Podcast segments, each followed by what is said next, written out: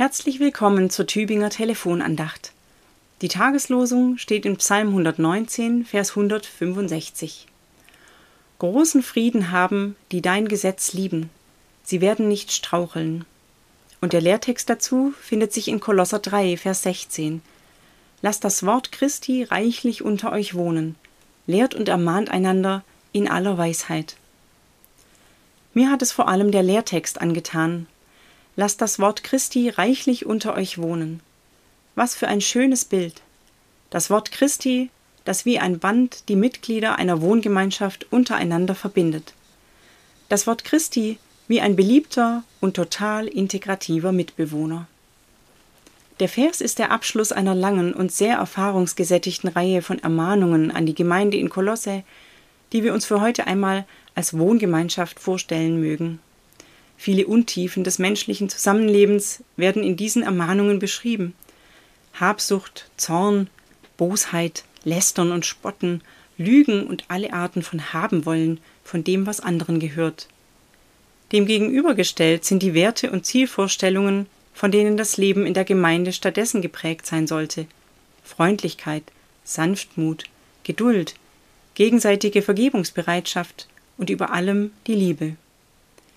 Ermahnungen und Wertelisten also für die Wohngemeinschaft in Kolosse, Hausregeln und Hinweisschilder, vielleicht mit Emojis versehen und an den Gemeindehauskühlschrank gepinnt. Ich gebe es zu, ich tue mir ein bisschen schwer mit diesen Listen. Die Ermahnungen machen mich traurig, aber die Wertelisten stören mich auch. Zusammenleben ist doch nicht entweder von Bosheit geprägt oder von Sanftmut. Was ist mit den heftigen Diskussionen am Küchentisch? Die doch dazu geführt haben, dass endlich mal die Karten auf den Tisch kamen, auch was manche christliche Lehrmeinung betrifft. Was ist mit dem Streit um die Beschneidung, nachdem zwar manche ausgezogen sind, nachdem aber allen anderen klar wurde, was die gemeinsame Linie ist? Manchmal braucht es auch ein wenig sanftmütiges Miteinander, um zu Lösungen zu kommen, oder nicht? Was kann in so einer Situation das Wort Christi bewirken, das reichlich unter euch wohnen soll? Noch mehr Worte, die alles überregulieren und korrigieren sollen? Nein. Denn das Wort Christi, das ist ein Geschehen. Es ist die Bewegung Gottes hin zu uns Menschen. Es ist der Gott mit dem Antlitz des Menschen. Es ist Gottes Liebe, die mit Jesus Christus auch in uns zur Welt kommen will. In uns und durch die Art, wie wir miteinander umgehen. Und das beschreibt der zweite Teil des Lehrtexts lehrt und ermahnt einander in aller Weisheit. Anders formuliert, das Wort Christi wohnt unter euch, indem es euch Christusweise miteinander umgehen lässt.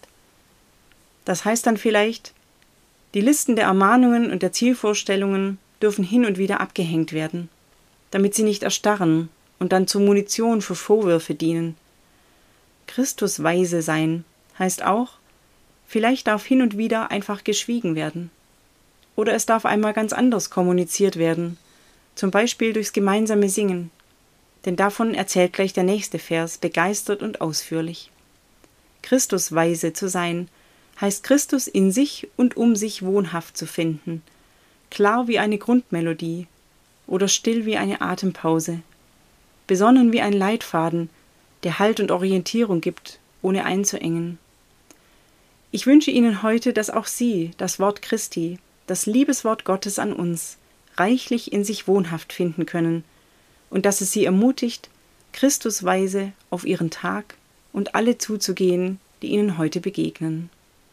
Ihre Pfarrerin Barbara Hahn-Joos, Stiftskirchengemeinde Tübingen.